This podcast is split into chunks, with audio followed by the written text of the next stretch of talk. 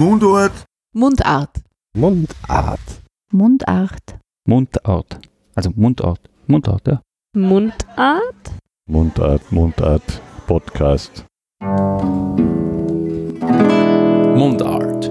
Die Stimmen der Sprache. Herzlich willkommen beim Mundart, dem sprachwissenschaftlichen Podcast.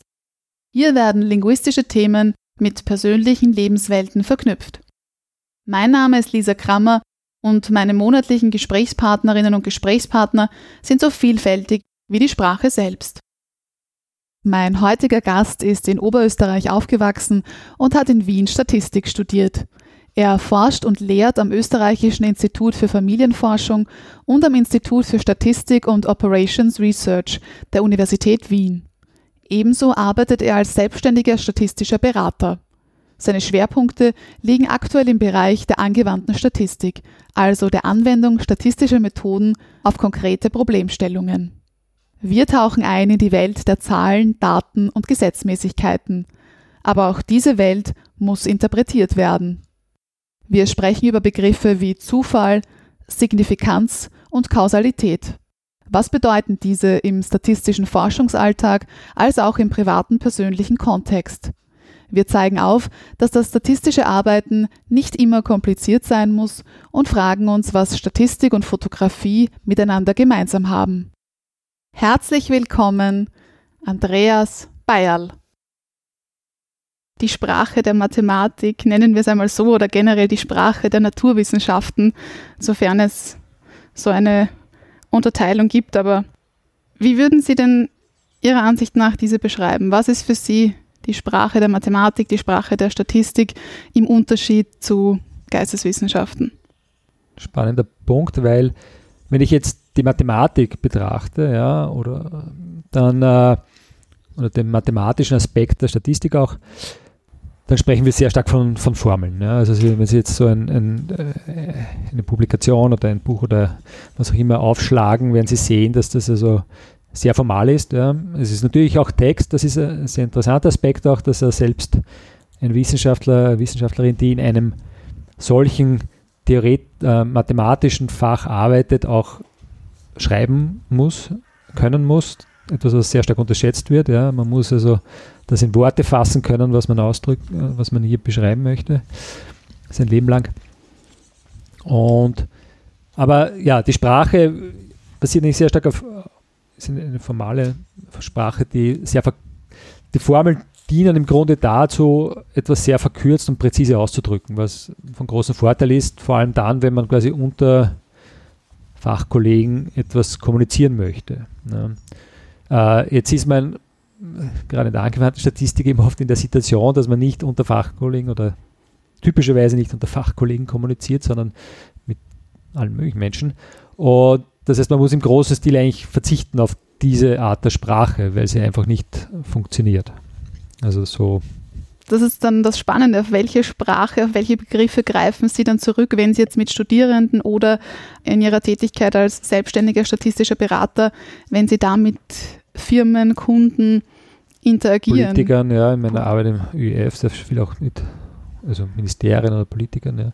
Das heißt, bis oder zu einem Medien. gewissen Grad muss man es runterbrechen, reduzieren, die Komplexität. Ja, das, also hier wird es ganz interessant. Man muss auf der einen Seite exakt bleiben und auf der anderen Seite trotzdem das in Worte fassen, die die Menschen kennen. Und hier die nächste Schwierigkeit ist, dass viele Begriffe in unterschiedlichen Disziplinen eine unterschiedliche Bedeutung haben. Ja, also wir haben Begriffe, die signifikant zum Beispiel ein zentraler Begriff der Statistik, den es genauso in der Alltagssprache gibt. Ja. Und jetzt hört natürlich jetzt jemand den Begriff, denkt sich, ja, signifikant, okay, das kenne ich. Ne? Und in Wirklichkeit meine ich vielleicht was Spezifischeres in dem Fall. Es ist inhaltlich jetzt nicht so weit weg, aber es ist eben spezifischer gedacht. Ne? Und da gibt es eben viele so Beispiele, wo es gibt den Begriff Moderator und der heißt eben was ganz Bestimmtes in der Statistik und bis hin dazu, dass zum Beispiel, um bei dem Begriff Moderator zu bleiben, der heißt eben in den, Sozial, in den, sozialwissenschaftlichen Anwendungen der Statistik etwas bezeichnet er etwas Spezielles in einem anderen Anwendungsfall in der Biostatistik zum Beispiel nicht. Ja. Also dass auch diese Themen gibt es. Ne? Aber das ist ganz typisch, da kann man natürlich dann behaupten immer, man weiß es besser, aber das wird einem nichts helfen, sondern man muss sich da immer einstellen auf die Leute, so wie sie diese Sprache verstehen und eigentlich sehr flexibel mit der Sprache umgehen, weil sonst, ich meine, es kommt nicht weiter, wenn die Leute nicht verstehen, was man, was man damit meint. Und Und eigentlich geht es ja auch darum, so ein bisschen dieses, dieses mathematische Denken lernen, weil Genau. das ist ja ein, ein anderes ja, also Denken. ist, ich sage das oft, ich meine, die Leute haben so diese Vorstellung, Statistiker äh, sitzt man vor seinem Computer und, und, und rechnet und, und manche haben auch gesagt, ja, also sie können das eh, weil sie können ja die Programmiersprache bedienen, aber wenn ich jetzt so eine typische gerade Besprechung sehe, dann bis da mal irgendwelche Formeln oder die werden nie fallen, ja, diese Formeln, sondern es geht sehr stark darum, mal überhaupt eine Fragestellung zu formalisieren und dann zu überlegen, wie kann ich das ausdrücken, wie kann ich das übersetzen in ein Modell. Aber jetzt sind wir immer noch nicht also dabei, dass wir das jetzt irgendwie hinschreiben müssen, da mathematisch und dann auch am Schluss vor allem oder am Ende dieses Bogens diese Schlussfolgerungen, die ich daraus ziehen kann. Ne? Ein, ganz, ein ganz entscheidender Punkt. Was kann ich denn aus diesen Ergebnissen ableiten? Ne? Und gerade das ist in der Statistik eben auch eine, eine ganz entscheidende Aufgabenstellung, auch hier äh, das zu unterstützen. Würden Sie sagen, dass dieses mathematische Denken, diese Präzision, Logik, Klarheit, dass die Ihnen auch in anderen Lebensbereichen hilfreich gewesen ist, woran man vielleicht nicht gleich unmittelbar denkt, aber ähm, dass diese Art von Kommunikation und Vermittlung und auch dieses eben diese Art des Denkens auch in anderen Bereichen Ja, ich würde, also mathematisch, das ist vielleicht ein ganz interessanter Punkt, dass, dass eigentlich die Statistik in ihrer, in ihrer Substanz, also ich bin da einmal in der Lebensgruppe, bin ich zu einer ersten Vorlesung für, äh, habe ich auch lange Zeit unterrichtet am Institut für Ernährungswissenschaften, eine, eine Einführungsvorlesung in die Statistik. Und mir da immer sehr viel ja, überlegt, wie kann ich den Leuten, die ja für die Statistik meistens so ein jetzt nicht das Lieblingsfach ist, wie kann ich denen vermitteln, dass das für sie extrem wichtig ist. Ne? Und äh, noch dazu im ersten, ist eine Vorlesung des ersten Semesters, das hat es nicht leichter gemacht oder des zweiten Semesters. Äh, und einmal ist mir ein Gedanke gekommen, der recht interessant war, ist, dass äh, eigentlich die Statistik, man denkt, okay, Mathematik, Informatik, Statistik sind irgendwie verwandt und dann habe ich Sozialwissenschaften und Naturwissenschaften. Aber wenn man darüber nachdenkt, ist es so, dass zum Beispiel in, in, dem, in, der, in der Mathematik oder auch in der Informatik bin ich in einer sehr deterministischen Welt. Ja. Ich schreibe eine Zeile Code und drücke Return und dann weiß ich eigentlich, was passiert. Und ähnlich in der Mathematik, ich beweise einen Satz und so ist das. Ja. Und da gibt es keine Unsicherheiten. Und eigentlich in dem Sinn ist die, und da muss ich wieder unterscheiden zwischen der angewandten und der theoretischen Statistik, weil die theoretische Statistik ist im Grunde Mathematik, ja, die auch in dem Sinn in derselben genauso funktioniert. Ist in der angewandten Statistik ist man viel näher jetzt an diesen, an einer Sozialwissenschaft oder an einer, äh, einer Naturwissenschaft, weniger an einer Physik, aber jetzt in einer Biologie zum Beispiel oder auch in der Medizin, wo ich dauernd mit dieser Unsicherheit kämpfe, ja, wo, ich, wo, wo, wo nichts determiniert ist. Ja. Vielleicht in einem philosophischen Sinne determiniert, aber zumindest bin ich nicht so weit, dass ich jetzt alle Informationen zur Verfügung habe, um das System zu determinieren, sondern ich muss dauernd umgehen mit dieser Un Unsicherheit. Ne. Das ist eigentlich das, vielleicht was für viele Leute denken sich, Statistik, oh, das sind Zahlen, die sind fix, die schauen so aus, die bewegen sich nicht. Fakten. Ja, Fakten, genau.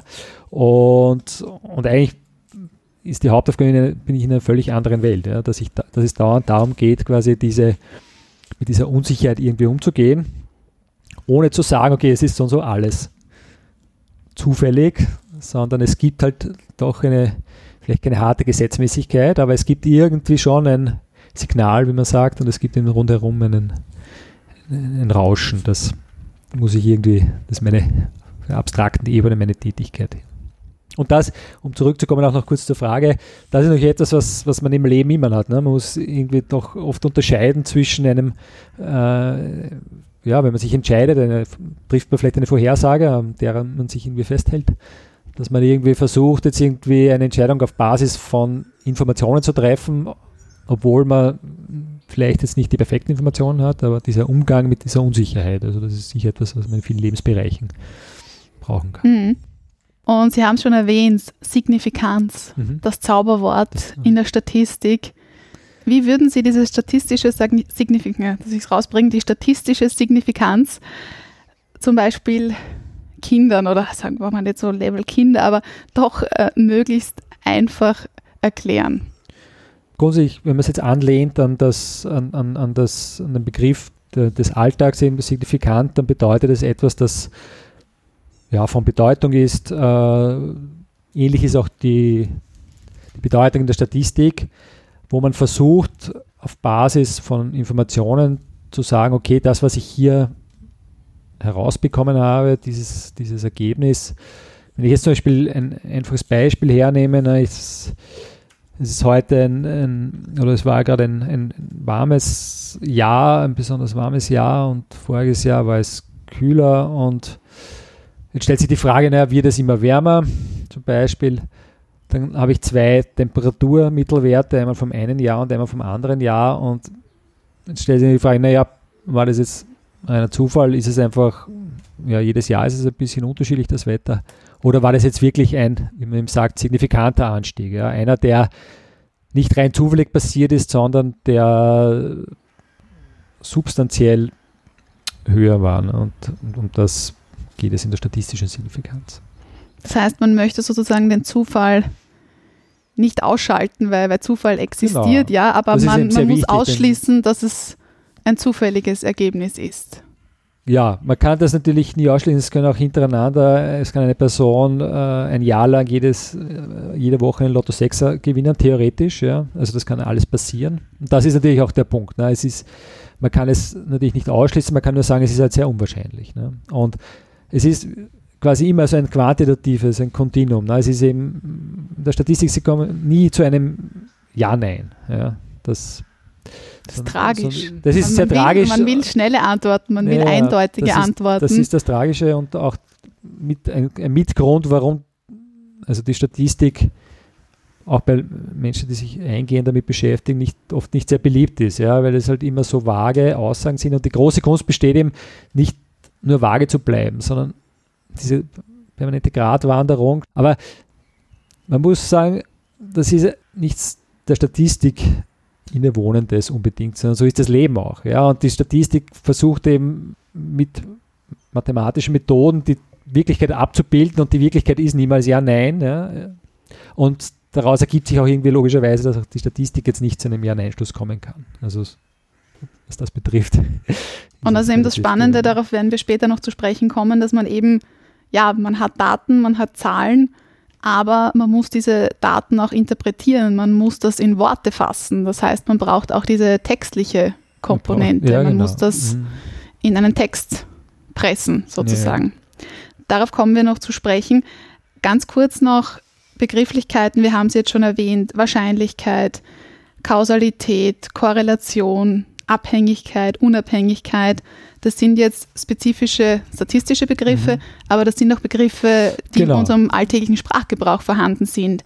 Aber was bedeuten jetzt diese Begriffe für Sie beruflich und privat? Ich kann mir vorstellen, dass sich das irrsinnig vermischt, weil Sie haben ja jetzt schon diesen speziellen Blick, ähm, diesen statistischen Blick wahrscheinlich inhärent, mit dem Sie auf Dinge schauen, mit dem Sie aufs Leben schauen. Und in meinem Fall als Sprachwissenschaftlerin, dann ist man sehr aufs Hören fokussiert, woher kommt eine Person oder man hat den Blick darauf gelegt. Das denke ich mir in Ihrem Fall ähm, mit solchen Begriffen, das sind für Sie keine normalen Begriffe. Ja, das, das stimmt, ja. Und Oder ist das zu pathetisch, meine, meine Annahme?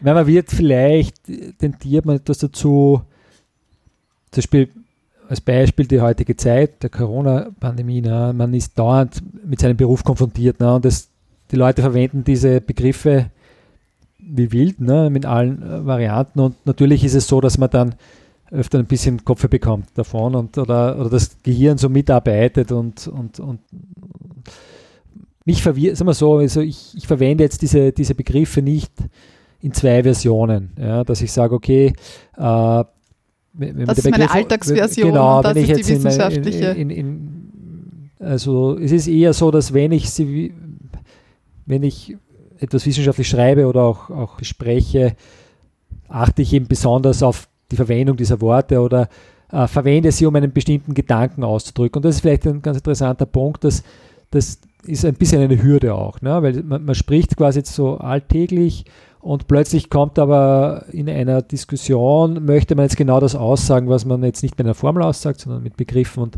jetzt muss man dem auch besonders dem Gegenüber jetzt quasi genau in dem Moment sagen, ja, aber jetzt heißt das was ganz Spezielles. Ja, und das kann man nicht einfach so hinschreiben oder so darüber sprechen, sondern da müssen wir jetzt ganz aufpa besonders aufpassen, dass man das jetzt nicht in einem falschen in einer, oder in einer zu ungefähren Bedeutung spricht. Ne? Und eine Überschrift einer oder der Titel einer Studie bis hin zur Schlagzeile in den Medien lässt sich eigentlich auf Basis von dieser, von diesen wie immer gebrauchten Worten relativ gut äh, schon rückschließen, wie dazu eigentlich die Studie ausgeschaut hat, beziehungsweise ausschauen hätte müssen, um so eine Aussage zu treffen. Ja. Zum Beispiel ein einfaches Beispiel, das ich da wieder bringe, ist äh, Schokoladeesser sind schlanker ja, oder Schokolade essen macht schlank. Ja. Es wurde hier die Wörter machen und sein quasi verwendet und im statistischen Sinne, wenn ich diese beiden Aussagen sehe, kann ich da quasi schon das Modell mehr oder weniger hinschreiben oder auch schon überlegen, welche Daten da zugrunde liegen. Ja, das eine impliziert quasi eine Ursache-Wirkung, das Schokolade essen macht tatsächlich schlank. Und das andere ist quasi Momentaufnahme, wie man sagt, das ist ein Querschnitt, Schokoladeesser sind schlanker. Ja. Was auch immer hier die Ursachen sind. Ja. Also dem einen habe ich ganz klar quasi eine Ursache spezifiziert und so eine Ursache-Wirkung-Beziehung dargestellt und in der an, in anderen Fall eben nicht. Ja. Und äh, wenn ich dann sowas formuliere, muss ich nicht da genau achten. Aber im Grunde geht es mir nicht viel anders wie jetzt dem Journalisten, der diese Überschrift geschrieben hat. Auch er muss darauf achten, äh, tut es vielleicht nicht immer, aber sollte darauf achten, dass er hier die richtigen Worte im richtigen, der richtigen Bedeutung verwendet. Und eben Wissenschaft, Wissenschaftskommunikation Wissenschaft muss man ja. für Laien anders kommunizieren. Genau, Wissenschaft, ja, genau. Also Wissenschaftskommunikation ist natürlich eine, eine ganz eine, eine wichtige und, und sehr komplexe Angelegenheit. Mein Eindruck ist oft passiert, dass das den Menschen zu wenig Komplexität zugemutet wird. Ja man glaubt, man darf keine komplizierten Begriffe verwenden ja, oder keine Begriffe, die Leute nicht Fachausdrücke, auf sowas muss verzichten. Aber äh, es darf nicht zu vereinfachend sein, weil dann hat die Person, die das äh, konsumiert, also überhaupt nichts davon. Das führt mich direkt zu meiner nächsten Frage. Und zwar kommt diese Frage nicht von mir, sondern von dem letzten Gast, also dem Gast, der in der letzten Episode des Mundarts-Podcasts interviewt wurde. Und zwar ist das der Kardiologe Thomas Lambert. Mhm. Und da ich schon wusste, dass ich das Interview mit Ihnen führen werde, konnte ich ihm schon verraten, ähm, wer Sie sind und was Sie machen. Und seine einfache, aber direkte Frage an Sie ist, warum muss das alles immer so kompliziert sein? Statistische Analyse, Data Management, Datenauswertung. Es hat den Anschein, sicher auch gesellschaftlich auch die Erwartung, es muss kompliziert sein, aber auch, wie kompliziert ist es wirklich? Wenn Sie einen Mathematiker zum Beispiel fragen, äh, wie kompliziert jetzt die Statistik ist im Sinne der Mathematik, mathematischen Niveaus, dann wird sie sehr gerne belächelt. Ja, sagen, und zu einem gewissen Grad kann ich dem schon zustimmen. Ja, rein von der Mathematik her, jetzt, es gibt natürlich Auswüchse und es gibt sehr komplexe Methoden, Beweise, warum diese Methoden gut oder schlecht sind. Aber im Grunde ist das mathematische Rüstzeug sehr, sehr überschaubar für die Statistik, also auf einem mathematischen Niveau. Also im Grunde wird auch viel davon natürlich von einem Computer erledigt und die Komplexität ist da wirklich überschaubar. Also würde ich jetzt sagen, hier steckt nicht die große Komplexität drinnen. Wo es immer komplex ist, ist mit den Daten. Ja. Jetzt immer diese berühmten 80-20-Regeln oder 90-10-Regeln oder was auch immer, ja, dass also die meiste Zeit verbringt, also jetzt ge gerade jetzt ein angewandter Statistiker, der auch damit betraut ist, jetzt diese Daten aufzubereiten, also nicht zu erheben. Also bei der Erhebung ist man im seltensten Fall, aber zumindest bei der Aufbereitung. Dann ver verbringt man mit sehr viel Zeit damit, diese Daten in eine Form zu bringen, dass man überhaupt einmal eine statistische Analyse darauf anwenden kann. Und ja, da sind wir genau in dem Thema, dass, wenn ich jetzt die Kardiologie äh, als Beispiel hernehme, ja, äh, die Kardiologie ist kompliziert. Da gibt es ganz viele Variablen, die man gibt es ganz viele Variablen, gibt es ganz viele. Zuerst muss ich das mal erheben können. Ich muss es beschreiben können in Form von Kennzahlen. Ja? Und das ist ja etwas, was der, der Arzt jetzt in dem Sinn auch nicht machen muss. Der sieht den Patienten, der bekommt in einer Minute so eine unglaubliche Informationsmenge. Ja? Der sieht Röntgenbilder, CT-Bilder, MRT-Bilder, der und so weiter und so fort. Der schneidet den Patienten auf, der sieht Unmengen an Sachen, die, die alle im Grunde datenmäßig erfasst werden müssen in einer gewissen Art. Und das ist natürlich schon, ja, da, da Da fängt schon an. diese Also, große Komplexität. Und in heutiger Zeit ist es natürlich theoretisch möglich. Ne? Ich, ich filme das alles mit, was der Arzt sieht und lasse drüber laufen eine, Al- einen berühmten, einen dieser berühmten Algorithmen. Der spuckt mir dann spuckt mir im Grunde diese Rohdaten oder, oder speichert mir diese Rohdaten in dieser Form aus. Ne? Ich, kann das, ich kann jedes Bild, das der Arzt bekommt, hochauflösend abspeichern. Also dem scheitert es mal nicht. Ne? Aber der nächste Schritt, ja, der nächste Schritt aus diesen Millionen Pixel, das ist jetzt mal ein Bild von einer Analyse, runterzubrechen auf genau die zwei Werte, die da relevant sind. Ja?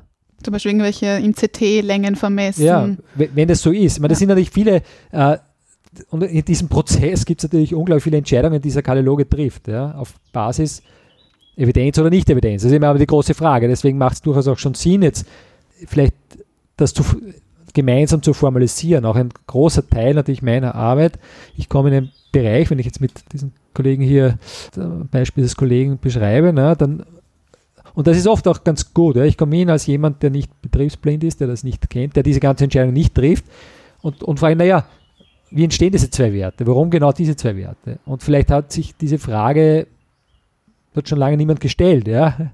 Oder vielleicht schon auch immer wieder. Also das ist eben, und das ist gerade heutzutage, wo halt so viel Information natürlich daherkommt und wo man auch viel formalisieren möchte und muss und, und, und wo viel eben genau dieses Stichwort der Evidenzbasiertheit äh, passieren soll, äh, ist, ist dieser Schritt, also dieses, diese Unmengen an Information quasi hinunterzubrechen auf das, was wirklich wichtig ist, ja, ist, äh, da steckt schon die große Komplexität eigentlich drinnen in meinen Augen. Ja das, was dahinter kommt, wenn ich einmal meine fünf Variablen habe, die wichtig sind, ja, und das auszurechnen, ja, ja, das ist zumindest für meine Arbeit ist das ist es nicht so die große Herausforderung.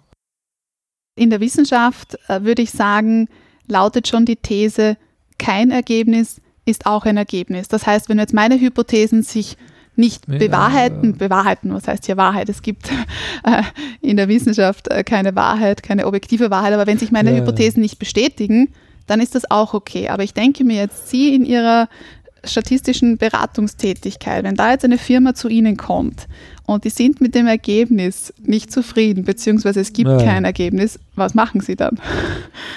Da ist eine riesige Verantwortung, ne, das sagen meine Studierenden. Viel ja, Geld, Viel Geld, Geld oft. und, und, und, und natürlich, wir würden auch hoffen, dass es gibt jetzt jemanden, der sagt ihnen, das ist so und was sie jetzt dann in weiterer Folge tun sollen. Ne?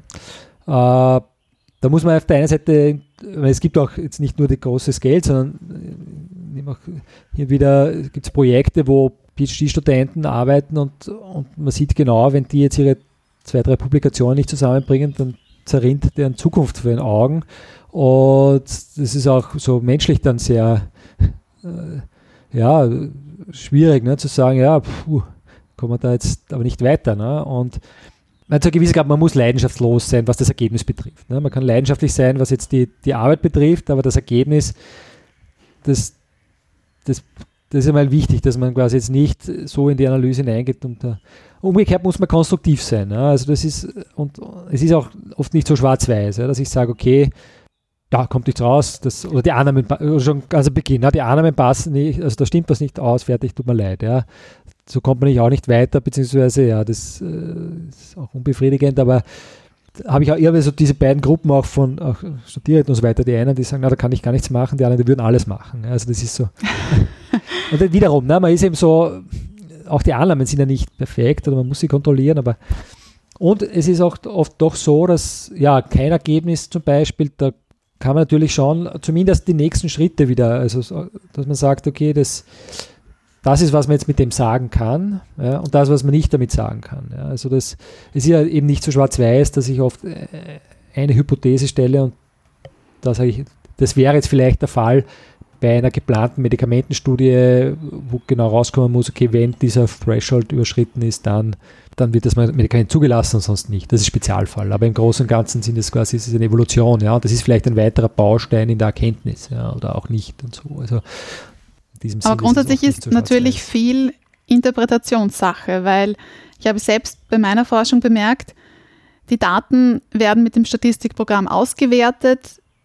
SPSS oder R rechnet mir alles, was ich möchte. Ich kann alle möglichen Befehle geben. Es kommt auch ja nicht unbedingt ja. jetzt eine Fehlermeldung im Sinne, das können Sie jetzt ja, nicht, ja, diesen Test können Sie nicht durchführen, sondern ich kann alles Mögliche machen. Aber dann, wie interpretiere ich das? Wie schreibe ich klar und deutlich, okay, dieses Ergebnis ist signifikant? Wie, welche Wörter nehme ich da? Also das ist, das ist schon gar nicht so einfach. Und dann sind wir einerseits in dieser Welt der Zahlen, der Fakten, der Gesetzmäßigkeiten und dann kommt dieses Subjektive dazu, dieses Interpretative. Und da sind wir auch nicht vor Klischees, Generalisierungen, okay. Verzerrungen, da sind wir davor nicht ja, gefeit. Das ist ein Mensch, ne? also das ist natürlich ganz eine kritische Angelegenheit. Ja, es ist eine schwierige Arbeit, sage ich, ja, die schön sein kann, ja, weil sie auch, wenn man das auch eine Herausforderung sucht, ja, aber im Großen und Ganzen diese Art der Arbeit. Ja, ich meine, wenn ich jetzt denke an Datenaufbereitung, dann ist es vielleicht eine trockene Arbeit und man, man, muss da Tabellen und Fehler suchen und so weiter. Ja, das ist auch ein Teil der Arbeit. Aber im Grunde diese, dieser Punkt, wo ich sage, ich, ich möchte diese Schlussfolgerung ziehen, ich, ich, ich, ich werte die Daten aus, das ist eine schwierige Angelegenheit, wo dauernd alles Mögliche mitarbeiten muss, wo die Fragestellung, wo man fast ein bisschen eine künstlerische Tätigkeit, ja, wo man sagt, man geht in die Richtung und wo man sich nicht verleiten lassen darf, kein Wunschdenken, auch keine diese Subjektivität, dieses keine vorgefassten Meinungen. Es ist fast schon zu vieles Guten. Ja, es ist schon so eine Art äh, utopisch, das fast zu ja, erreichen. Utopisch, oder? aber es, es, ist natürlich dann wieder so, dass weil das ist der Kern deiner Arbeit, ja, die Interpretation ja, der Daten, das liest jeder. Wenn, wenn jemand das liest, dann das. Natürlich, Also von dem her, aber es äh, muss sich da auch wieder Schritte setzen. Ne? Sagen, okay, jetzt jetzt wertet man das aus, dann trifft man sich, diskutiert das. Oft, manche Sachen muss man auch wichtigerweise delegieren. Ja. Ich bin jetzt im Grunde, das ist auch eine, eine, große Gefahr natürlich, dass wenn man mit wem zusammenarbeitet, dass der sagt, okay, da hier, ich möchte am Schluss dann nur mehr das Ergebnis sehen. Ja. Sondern es ist immer dieses, man muss genau wissen, wo ist, wo beginnt meine Arbeit, wo hört sie auf. Und diese, diese Schnittstellen sind natürlich ganz, ganz anspruchsvoll, ne? weil da muss ich quasi in einer Qualität diese Ergebnisse übermitteln können dem Gegenüber, dass der selbst wieder weiter denken kann und weiter Schlussfolgern kann. Also das ist eben auch. Aber es ist eben sehr nah an der, an der Realität, ja, und das ist der Punkt, ja, deswegen ist es so kompliziert, ja, und, und, und da, und da gibt es eben keine, diese berühmten Kochrezepte, ja, die man eben, die gerade in, in angewendeten, aha, wenn diese Annahme erfüllt ist, dann kommt dieser Test, dann kommt dieser Test und wenn das, dann das, ja, und, und das ist, das ist so, das ist wirklich eine, eine Katastrophe, ja, und da muss man auch, das führt eben auch dazu oft, dass, dass Leute, die jetzt nicht so ein tiefes Verständnis haben Statistik oft viel kompliziertere Methoden verwenden und sich drüber trauen, ja, äh, weil sie das, man, die können das auch sehr gut, ne, die rechnen es darunter, ne, genau nach dem, wie es dort steht und kommen dann zum Ergebnis und denken dann gar nicht mehr drüber nach. Selber, wenn man ein bisschen einen tieferen Einblick hat, dann schwingt damit und das und das und hin und her und dann kommt man eigentlich eher zu auch einfachere Methoden, die man sehr gut im Griff hat, wo man noch ein intuitives Verständnis dafür hat und sich nicht verlassen muss auf irgendwelche Kennziffern und sonst was oft sehr viele grafische Methoden auch. Ne? Man versucht also, dass, dass man einfach ein, eine gute Intuition auch für die Ergebnisse entwickeln hm, kann und genau. vielleicht auch auf eine Hypothese dann kommt oder einen weiteren Schritt und so weiter. Das ist gerade so spannend, weil googeln, du kannst so viel googeln, du kannst so viel ja. zu den Statistikprogrammen finden, aber es macht einen Unterschied, wenn du mit deinen eigenen Daten arbeitest. Also auch wenn ich nach Hilfestellungen suche, bei ja. mir schaut es trotzdem anders aus. Problem ist anders. Es ist wie eine Sprache sprechen und, uh, oder jetzt so automatisch zu übersetzen oder was immer, ne? wo man sagt, dass ja, man muss eine Virtuosität entwickeln und man muss irgendwie so ja, vielleicht auch vergleichbar mit dem Kardiologen, der hat auch eine Virtuosität in, seine, in seinem Tun, ja, dass er nicht, wenn man das so leicht formalisieren könnte, dann könnte natürlich jeder diesen Job recht einfach machen, aber offensichtlich steckt da eben etwas Komplexes dahinter, dass man nicht so leicht also formalisieren kann. Und gerade jetzt, diese ganzen Corona-Entwicklungen, die forderten ja Statistikerinnen und Statistiker sehr. Wie haben Sie denn das miterlebt? Haben Sie das näher verfolgt? Haben Sie dann nachgerechnet? Haben Sie sich geärgert? Wie, wie sind Sie damit Ja. umgegangen? Man hat ja viele Statistiken gesehen, verschiedene Hochrechnungen, man hat Länder verglichen. Ich habe es schon sehr intensiv verfolgt, natürlich äh, durch einige Kollegen auch, die dort äh, immer wieder aktiv waren und, und auch die Community, was per se ja mal spannend ist. Ne? Es war also aus statistischer Sicht äh, schon eine aufregende oder ist immer noch eine aufregende Zeit. Also das auch wiederum eher jetzt von dem her, was auch immer rauskommt. Ja? Und bin auch ganz froh, dass ich jetzt da nicht äh, die großen Entscheidungen treffen muss. Und äh, es, ist, es ist schon tumultartig, muss man sagen. Und es ist einfach, es bricht so viel herein, auch jetzt gerade in dem wissenschaftlichen Bereich, wenn man schaut, was da alles publiziert worden ist und auf wo Leute natürlich auch, und das muss man auch sagen, es, man hat ja auch was tun müssen. Ja. Es war jetzt nicht so, dass man sagt, ja, so der typische Ansatz, ja, man wartet einmal und die Daten besser werden und so weiter, sondern man muss ja auch was tun zu dem Zeitpunkt. Also das ist natürlich schon herausfordernd.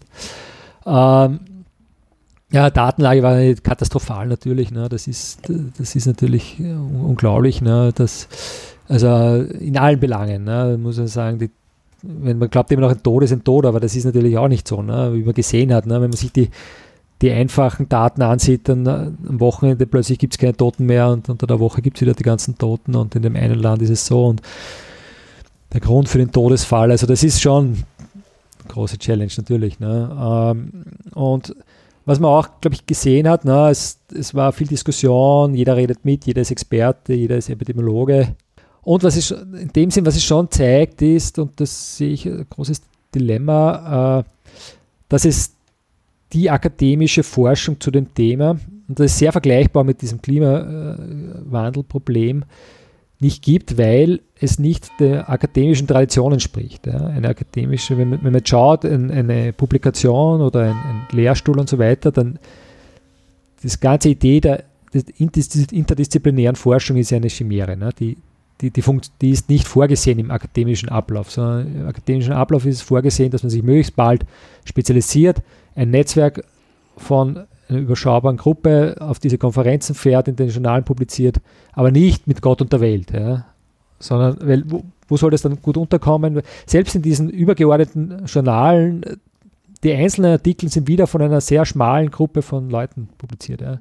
Und, und jetzt, aber die, die echten Probleme, ja, die, so wie zum Beispiel in der Klimawandel oder jetzt auch diese Epidemie, äh, die bedürfen natürlich einer unglaublichen Anstrengung eines interdisziplinären Teams, die miteinander reden können müssen, die miteinander forschen müssen. Ja. Und jetzt, da sitzen dann plötzlich die Biologen, aber daneben sitzt ein Sozialwissenschaftler, daneben sitzt ein, ein, ein, ein Ökonom und ein Psychologe, eine Psychologin, ein Bildungswissenschaftler, keine Ahnung, wer aller, ja.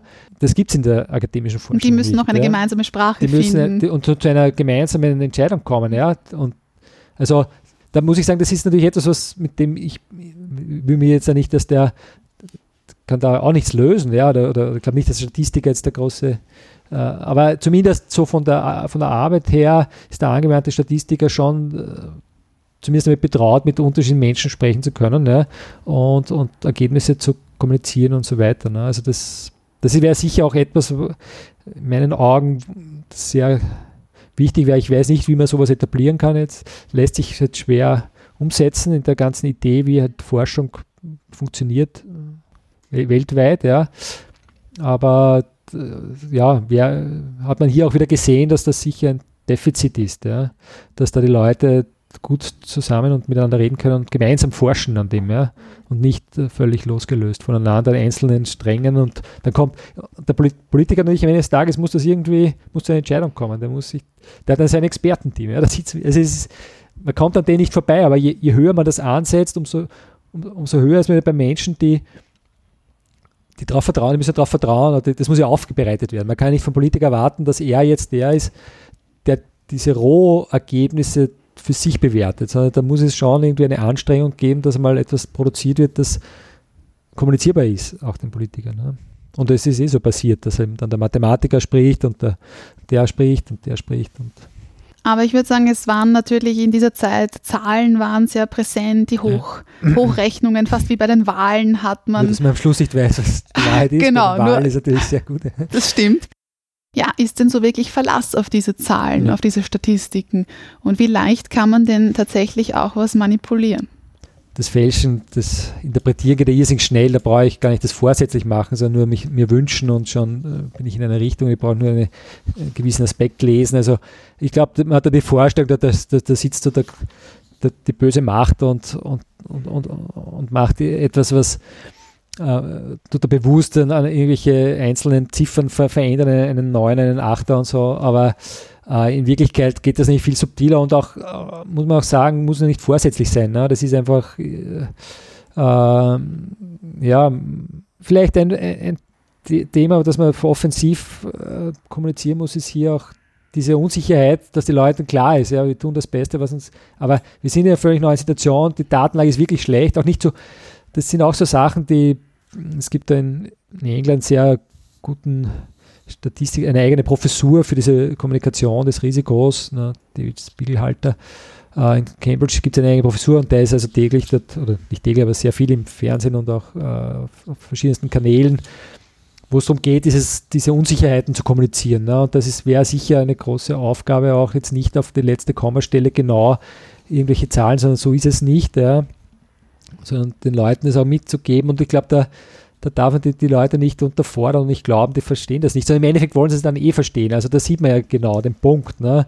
Und, und zu was führt es, ne? wenn man jetzt äh, ja, wenn die Leute Zweifel kriegen, dann flüchten sie sich in einfache Erklärungen. Ne? Und das ist ja genau also, was man gesehen hat, auch oder die Begründung, warum ihm das so viel Zulauf bekommt, jetzt diese einfache Erklärung. Ja? Ist sehr menschlich, wiederum wieder sehr menschlich. Ne? Aber vielleicht ist das so die, der, der Punkt, man muss den, den Leuten klar machen, das ist das wird es nicht geben, diese einfache Erklärung. Die gibt es einfach im Leben nicht. Die gibt es in deinem täglichen Leben nicht, wenn du überlegst, was du einkaufen sollst oder ob du eine Beziehung führen sollst oder Kinder kriegen möchtest. Das sind alles ganz komplizierte Sachen. Ja, und so kompliziert ist auch die Welt.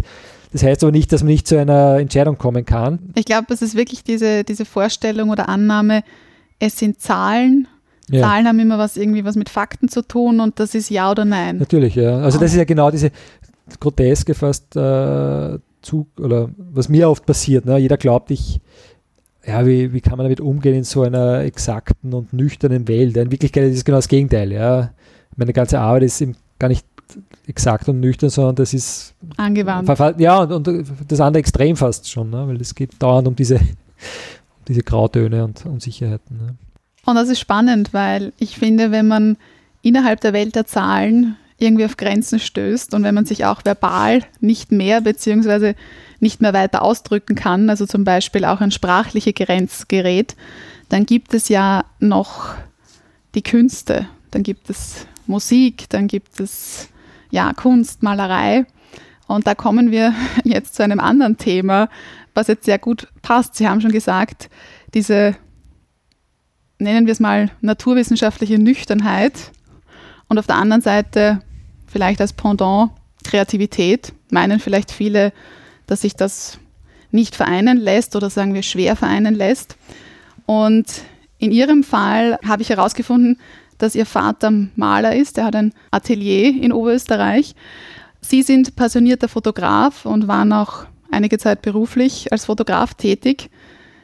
Wie haben Sie zur Fotografie gefunden? Wurde Ihnen das sozusagen in die Wiege gelegt oder hat sich das entwickelt? Also man muss dazu sagen, also meine Eltern waren auch beide Mathematiklehrer, also von dem her, also ah, von, von allem quasi, etwas. Von allem etwas. Aber ja, also grundsätzlich glaube ich, dass, dass es das Bedürfnis nach künstlerischen Arbeit oder auch zumindest künstlerischen Konsum ist ist was sehr Menschliches genauso wie, also vielleicht etwas stärker natürlich, wenn man jetzt in seinem Beruf weniger damit konfrontiert ist. Umgekehrt, wenn ich jetzt denke an jemanden, der schon vielleicht, ja, Kunst ist auch, kann jemand, der beruflich mit der Kunst zu tun hat, den treibt das wahrscheinlich auch in, die, in sein Privatleben sehr stark hinein. Ne?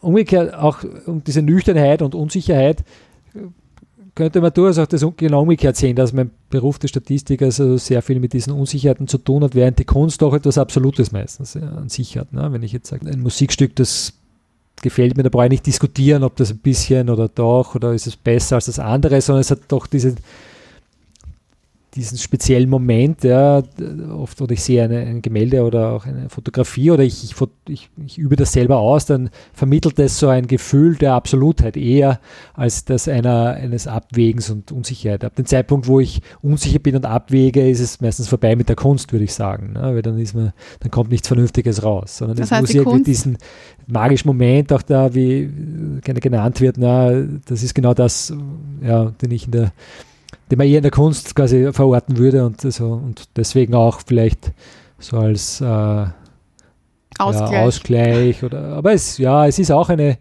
es ist jetzt nicht nur also zum Entspannen, sondern durchaus also eine konzentrierte Auseinandersetzung und das aber natürlich äh, anders. Und Sie haben das ja auch sehr schön gezeigt. 2016 haben Sie einen Aufsatz geschrieben, wo Sie die Fotografie und die Statistik miteinander in Beziehung gebracht haben und Mhm. geschaut haben, was, was haben denn diese beiden Bereiche gemeinsam. Einerseits sind sie beide im 19. Jahrhundert Mhm. entstanden. Der Zufall spielt eine entscheidende Rolle. Was waren da die wichtigsten Erkenntnisse, die Sie hier zusammengefasst haben? Ja, also das war ein bisschen eine Zufallsentdeckung, weil ich eigentlich nicht vorgehabt habe, jetzt die, die Statistik in, in, in meine fotografische Arbeit einfließen zu lassen. Ich war im Rahmen einer Masterclass, wo wir quasi so ein Projekt entwickeln und die Idee generieren und umsetzen äh, mussten. Und immer gedacht, na gut, das war so eine Art Vorstellungsrunde und ich habe dann gesagt, naja, so in meinem weltlichen Leben quasi bin ich Statistiker und habe dann so eher spaßhalber versucht, so diesen, diesen Bogen zu spannen und sagen, naja, wenn wir, nehmen wir den goldenen Schnitt zum Beispiel, äh, der Kunst wird er gerne als etwas Schönes dargestellt. Wie würde ich jetzt als Statistiker diesem Problem begegnen? Wie könnte ich das quasi jetzt empirisch erforschen, ob das wirklich so ist, dass der äh, goldene Schnitt schön ist. Ja, ich muss mir Gedanken machen, was ist Schönheit und wie dann eine Versuchsanordnung, um den Leuten irgendwie die Möglichkeit zu geben, sich für unterschiedliche Schnitte zu entscheiden.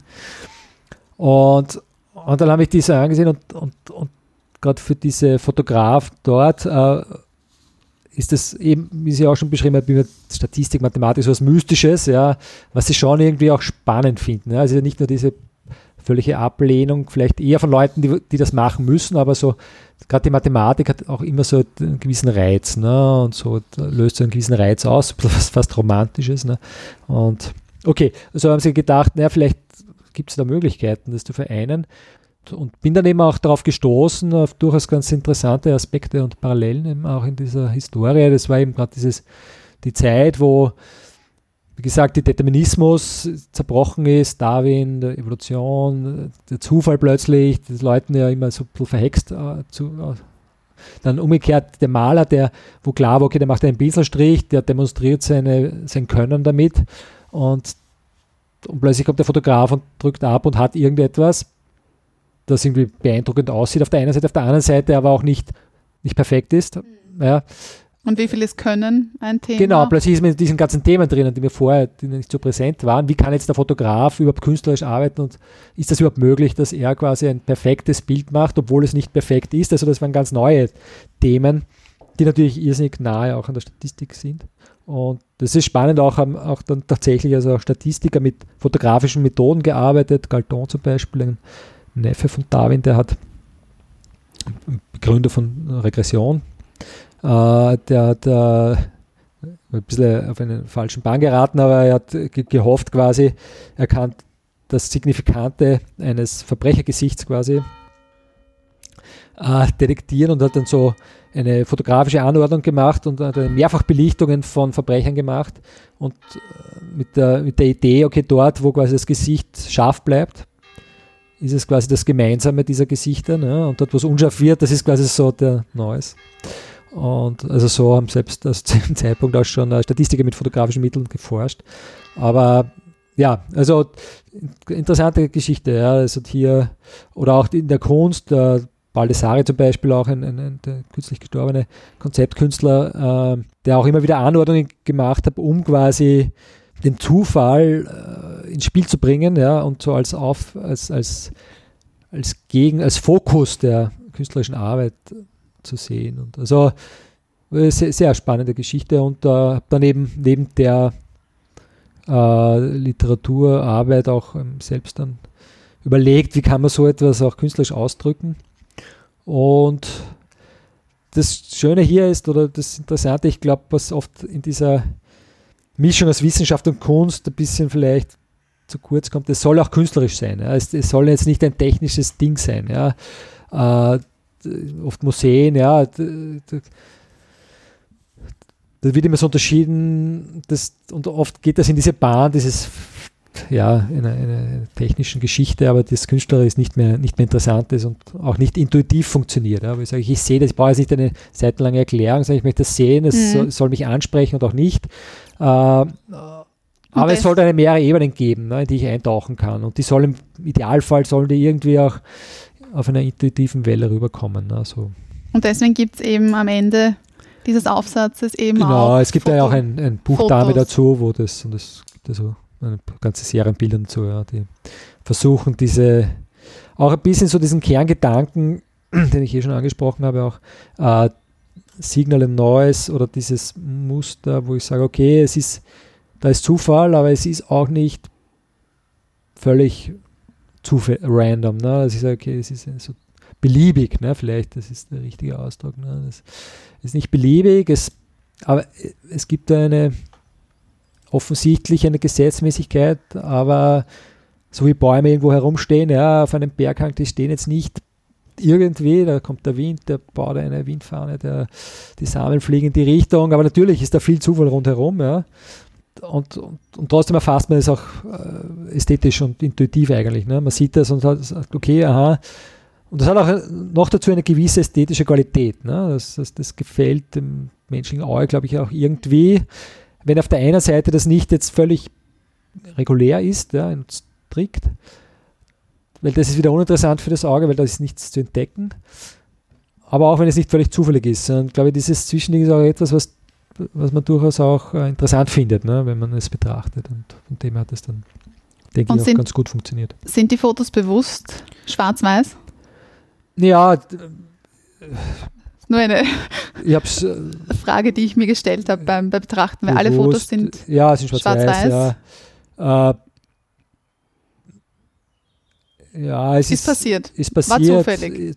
Ja, es macht es euch einfacher. Das war vielleicht der einfache Weg, muss ich sagen. Ja, also, äh, es, es, es, es, es, es hilft quasi, diese Strukturen eher zu, auf, auf diese zu fokussieren und, und, und lenkt weniger ab jetzt in diesem Zusammenhang. Also ich bin jetzt fotografiere auch in Farbe, aber grundsätzlich ist, ist es vielleicht für dieses Thema Schwarz-Weiß, denke ich, eine gute, gute Wahl. Oder dass man nicht, dass man mal gewisse Sachen konstant hält und in diesen Rahmen dann arbeitet. Das ist immer etwas, was die Kreativität auch fördert, wenn man sich ein paar äh, Rahmenbedingungen schafft und in denen operiert und nicht alles offen lässt. Das ist spannend, auf auf so einer Ebene das nochmals zu reflektieren. Ganz abschließend für Sie eine vielleicht etwas persönliche Frage. Äh, und zwar als Inspiration diente mir das Zitat von Albert Einstein, Gott würfelt nicht. Auf diesen Satz hat angeblich äh, Jahre später der Physiker Stephen Hawking geantwortet, sozusagen mit den Worten, Gott würfelt doch, nur wirft er die Würfel mitunter dorthin, wo man sie nicht sehen kann. Deswegen meine Frage an Sie, sind Sie ein gläubiger Mensch? Das ist jetzt rein eine reine äh, persönliche Frage. Weil wir uns jetzt so viel mit dem, mit dem Ungewissen beschäftigt haben, Statistik, nicht alles ist sicher, es gibt keine Ja-Nein-Antworten. Ja, ich meine, was ich dazu sagen kann, ist einerseits, was mich erstaunt, ja, was Faktum ist, ist, dass, dass jetzt äh, gerade in der Wissenschaft zwei völlig verschiedene Welten sind. Also ich habe schon alles getroffen. Ich habe äh, Gentechniker, die, die, die schwerst religiös waren und also gar nicht daran geglaubt haben, was sie da tun, aber sie haben das tagtäglich gemacht über die Jahrzehnte. Und also da, das scheint, oder ja, im CERN arbeiten Menschen, die gar nicht an den Urknall glauben, sondern aber an den Urknall forschen und so. Also das, aber ich glaube, da, da hat man vielleicht eine zu eine Vorstellung, dass, das, dass man das, das dauernd präsent macht, dieses Thema. Ne? Und, und, und das ist ja, man, man ist in einem Teilprojekt und das große Ganze hat man da, also ist, ist es ja keine Schwierigkeit, dass man das auseinanderhält. Für mich persönlich bin ich sehr religiös erzogen worden und äh, äh, sehr strengen Glauben gehabt, den ich mir dann von einem Tag auf den anderen abgewöhnt habe. Also von dem her kann man Aber ich komme auch ganz gut zurecht damit. Sehr spannend. sagen, Ja. Aber eh, ja, schon aus, aus einer rationalen Argumentation und auch aus dessen, vielleicht schon ein bisschen auch aus, aus, aus meiner Arbeit heraus, dass ich sage, äh, ich sehe das so oft, wie Leute so ein Wunschdenken haben und dann nämlich interessanterweise, dass dann so, auch wenn man jetzt den Glauben hernimmt, die dann, äh, ich meine, das ist natürlich objektiv gesehen auch der leichtere Weg. Man hat eine Erklärung, jetzt sind wir wieder bei diesem Thema, ne? man hat eine schöne fixe Erklärung, man muss sich mit dieser Unsicherheit nicht äh, auseinandersetzen. Und das ist halt fast zu schön, um wahr zu sein, ne? muss man sagen. Und also das ist vielleicht so der Aspekt. Nachgefragt. Der Mundart Word Rap.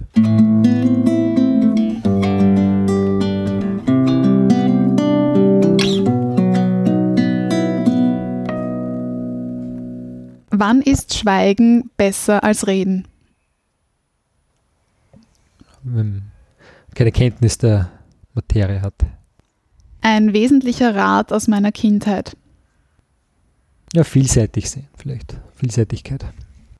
Angenommen, Sie müssten sich jetzt für ein Tattoo-Motiv entscheiden. Welches wäre es? Für die Ewigkeit oder mehr oder weniger für die Ewigkeit sozusagen. Geburtsdatum meiner Tochter. Die besten Ideen entstehen, wenn Ja, in der Natur. das Buch kann ich weiterempfehlen. Hm. Gibt wahrscheinlich viele. Na, äh, ja, vielleicht von David Spiegelhalter Sex by Numbers. Über die Geschichte der Sexualstatistiken, anhand derer er so ziemlich die ganze Komplexität der statistischen Erhebungen darstellt. Ist das auch für Laien geeignet? Es ist an Laien orientiert, ja, deswegen auch der Titel. Sehr gut. Eine mündliche Liebeserklärung. Auf Hochdeutsch oder im Dialekt? Liebeserklärung? äh, Ich liebe dich. Auf Hochdeutsch oder in Dialekt formuliert? Ob ich es auf Hochdeutsch? Genau. Auf Hochdeutsch. Ja. Ich liebe dich. Und abschließend dürfen Sie einen Glückskeks ziehen. Sie können auch weiter, ach, Sie nehmen den oberen, ganz, können Sie können so. auch weiter graben. Äh, zufällig. zufällig, ja, alles ist zufällig. Äh, Wurde mir schon, äh, wurde ich schon gefragt, ob ich die also, selber hergestellt und, und sage nein, alles. Ich habe da nicht meine Finger im Spiel. Zufall ist. Ja. Sie meistern jede Situation. Boah, Ja, starke Ansage. starke Ansage. Ich glaube, mit der können wir, Können wir können wir gut schließen.